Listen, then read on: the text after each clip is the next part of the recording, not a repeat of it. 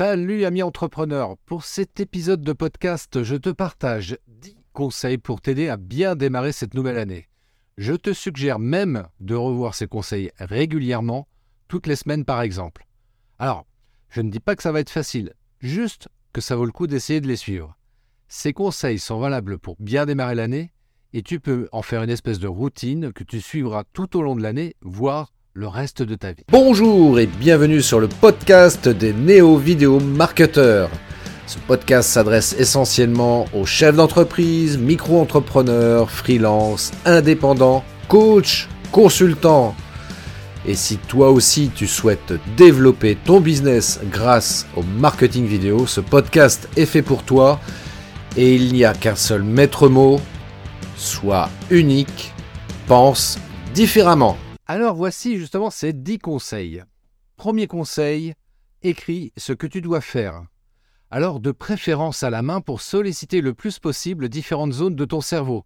En effet, écrire avec un stylo active des zones utiles du cerveau et améliore l'apprentissage. D'ailleurs, une étude menée par des chercheurs norvégiens a démontré que le cerveau travaille plus et retient mieux les informations lorsqu'on écrit à la main. On observe notamment un renforcement des connexions dans les régions associées à l'apprentissage et à la mémoire. Deuxième conseil, définis des intentions claires. Alors définissons déjà ce qu'est une intention. Une intention, c'est une disposition d'esprit qui tend vers un but précis. Une idée qui est plus qu'une idée puisqu'elle sous-entend une démarche, une action, un engagement de notre part. Alors, avant de commencer une tâche, entraîne-toi à la formuler par écrit en précisant l'action à réaliser et la durée de la tâche. Par exemple, je fais une vidéo, tournage et montage pendant une heure sans interruption. Comme je le répète souvent, le but est que tu deviennes autonome et surtout actrice ou acteur de ta vie. Formuler ses intentions est quelque chose de tout à fait personnel. Il, est donc, il en est donc de ta responsabilité. Je le précise ici car je sais que hmm, lorsque l'on manque de confiance en soi, on a souvent du mal à faire les choses seul. Troisième conseil, crée des chaînes d'habitude. Lorsque tu vas ajouter une nouvelle habitude à tes pratiques, arrange-toi pour l'allier à ce que tu fais déjà. Par exemple, si tu prends déjà une douche froide et fais un exercice de respiration tous les matins, alors ajoute ta nouvelle habitude juste après l'exercice de respiration. L'inconscient adore lier les choses ensemble et ça limite le risque d'abandonner rapidement. Par conséquent, pour reprendre mon exemple, tu peux décider de prendre l'habitude de faire 30 minutes de marche juste après l'exercice de respiration. Quatrième conseil, aménage ton espace. Si tu veux faire des vidéos, eh bien, prépare-toi un espace de tournage. Si tu souhaites écrire tes ressentis dans un journal, offre-toi un beau carnet et agence un coin dédié à l'écriture. Cinquième conseil, prends soin de tes relations. Entoure-toi de personnes qui font déjà ce que tu aimerais faire. Alors, si tu n'en connais pas, tu peux quand même aller sur YouTube, par exemple, pour en trouver. Sixième conseil, sois un bon ami pour toi-même. Fais toujours en sorte de faciliter la tâche au toi du futur qui devra accomplir les actions nécessaires à ta réalisation.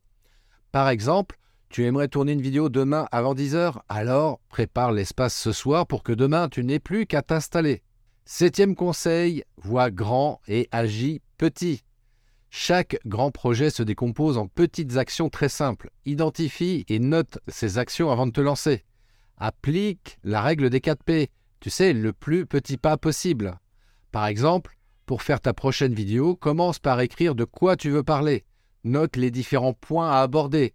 Échauffe-toi face caméra sans filmer. Ensuite, filme-toi, puis transfère tes images sur l'ordi et fais ton montage. Huitième conseil, entoure-toi intelligemment. Évite les personnes susceptibles d'annihiler ta motivation, surtout pendant les moments où tu dois accomplir des tâches qu'ils jugent ridicules. Par exemple, ne te filme pas devant une personne qui trouve ça inutile ou étrange.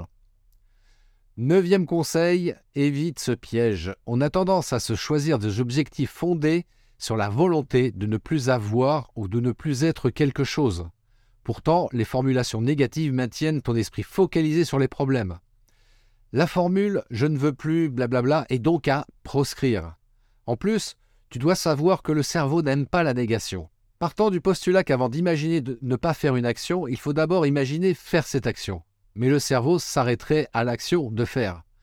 Par exemple, si je te dis de ne pas penser à un ballon bleu, à quoi penses-tu automatiquement? Eh bien, à un ballon bleu.